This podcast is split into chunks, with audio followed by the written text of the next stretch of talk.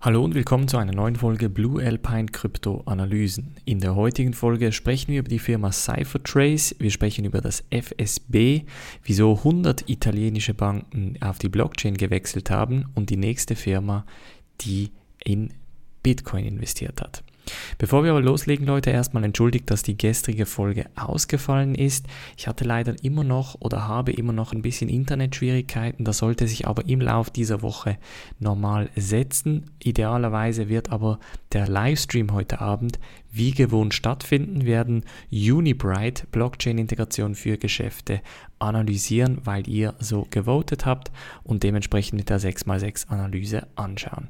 Springen wir gleich in diese erste News Story und zwar gibt es ein weiteres Unternehmen nach MicroStrategy und Square, das nun in Bitcoin investiert hat. Die Firma heißt Stone Ridge Asset Management, SRAM, und ist eine Investmentfirma aus Amerika. Die relativ junge Investmentfirma hat etwa 115 Millionen US-Dollar in Bitcoin investiert und stellt jetzt eigentlich so ein bisschen die dritte oder vierte größere Firma dar, die effektiv in das in die Kryptowährung investiert hat.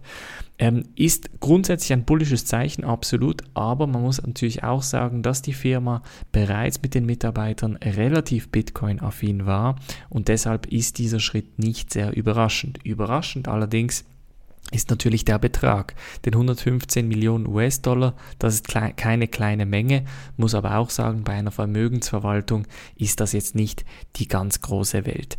Nichtsdestotrotz, es bringt natürlich Schlagzeilen und es bringt positive Zeichen in die Kryptowelt und das wiederum ist absolut bullish für die Kryptowährungen. Als nächstes springen wir nach Italien, denn in Italien gibt es jetzt eine Organisation beziehungsweise die italienische Banken, also Bankenvereinigung hat zählt jetzt nun mehr als 42 Banken, die effektiv beziehungsweise über 100 Banken im Total, die effektiv auf Blockchain arbeiten. Das Blockchain-Netzwerk heißt Spunta, wurde auf R3s Corda aufgebaut, über die hatte ich auch schon gesprochen und setzt momentan etwas zwischen 200 und 300 Millionen US-Dollar an Wert um. Äh, beziehungsweise das sind Transaktionen, entschuldigt, nicht US-Dollar, sondern das sind effektiv die Transaktionen. Das ist natürlich eine sehr hohe Zahl. Man müsste aber hier natürlich die, äh, das effektive Volumen beziehungsweise die effektive äh, Dollarzahl sehen, um da sagen zu können, ja, das wird wahrscheinlich das traditionelle Bankensystem ablösen oder eben nicht.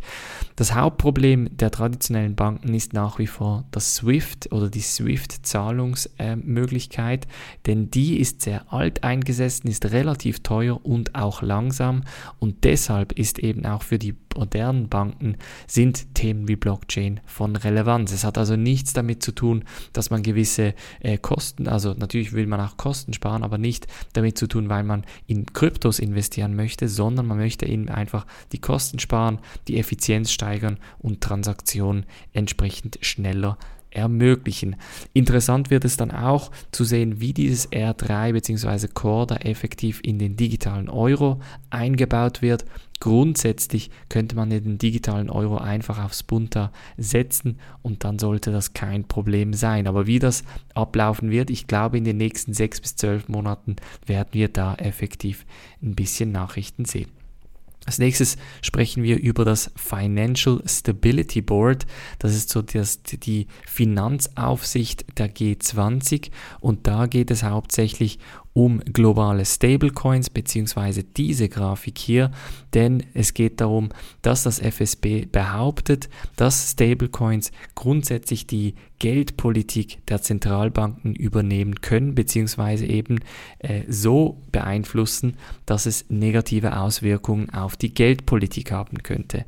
Das stimmt grundsätzlich natürlich teilweise, weil die Stablecoins ja basierend auf den Fiat-Währungen eins zu eins getradet werden, aber dann digital auf den Börsen verschickt werden, bedeutet aber nicht, dass man die Zentral, Zentralbank Geldpolitik effektiv äh, übernehmen kann, beziehungsweise dadurch, dass diese Stablecoins nach wie vor sehr zentralisiert sind, hat es natürlich immer noch Möglichkeiten, die Währungen zu tracken, also zu überwachen und entsprechend allfällige Transaktionen zu stoppen. Wir haben das letztens auch gesehen, Tether und USDC haben effektiv Transaktionen und Konti gestoppt. Von daher ist meiner Meinung nach diese Angst für den Moment ein bisschen ohne äh, Fundament, muss aber auch die Perspektive der G20 sehen, die natürlich sehr stark an der eigenen Geldpolitik äh, ich sag mal, festhalten möchte und nichts ähm, nie von, von keiner Währung etc. sich da reinreden möchte. Auch Facebooks Libra ist natürlich in diesen Stablecoins mit drin,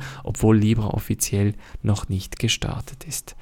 Als nächstes sprechen wir noch über CipherTrace, das ist eine Blockchain-Forensik-Firma.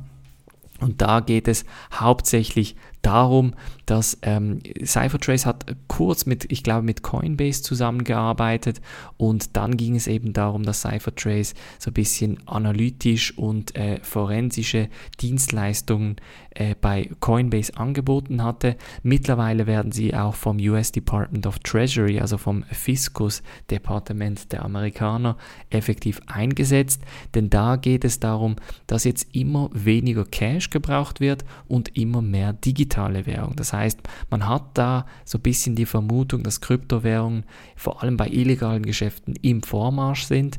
Ähm, und interessant ist da natürlich auch, dass die forensische, der forensische Teil ist natürlich nicht immer nur on-chain. Das heißt, man analysiert nicht nur die Transaktionen, sondern versucht dann auch bei ähm, Überfällen etc. zu schauen, ob es auch physische Indizien gibt dafür, dass es effektiv Bitcoin-Wallets sind oder Krypto-Wallets sind oder Blockchain-Transaktionen sind, die effektiv für illegale Geschäfte gebraucht werden. Grundsätzlich kann man da nicht viel machen, Leute. Also es wird natürlich noch eine Zeit gehen, bis CipherTrace und die anderen analytischen äh, oder, oder forensischen Firmen da effektiv Sachen wie Monero etc. aus dem ähm, Rennen ziehen können. Ich glaube natürlich auch Monero ist da auf dieses Thema sensibilisiert und sie steckt natürlich relativ viel Geld und Zeit und Ressourcen in die Entwicklung. Es bleibt also ganz spannend bezüglich Privatsphäre-Coins und auch Bitcoins bzw. das Tracken von Bitcoins und natürlich auch allfällige Privatsphäre-Eigenschaften für Bitcoin selber. Das war's von der heutigen Folge. Gebt mir wie immer einen Daumen hoch, abonniert den YouTube-Kanal, abonniert den Podcast. Ganz wichtig, abonniert hier den Newsletter. Auch wenn ich ihn diese Woche mit einem Tag Verspätung verschickt habe, er ist rausgegangen und einige Leute haben sich sehr darüber gefreut. Von daher, das Ganze ist kostenlos. Einfach anmelden. Wir sehen uns heute Abend in der Live-Analyse um 19 Uhr wieder und ansonsten morgen wieder. Macht's gut und bis dann.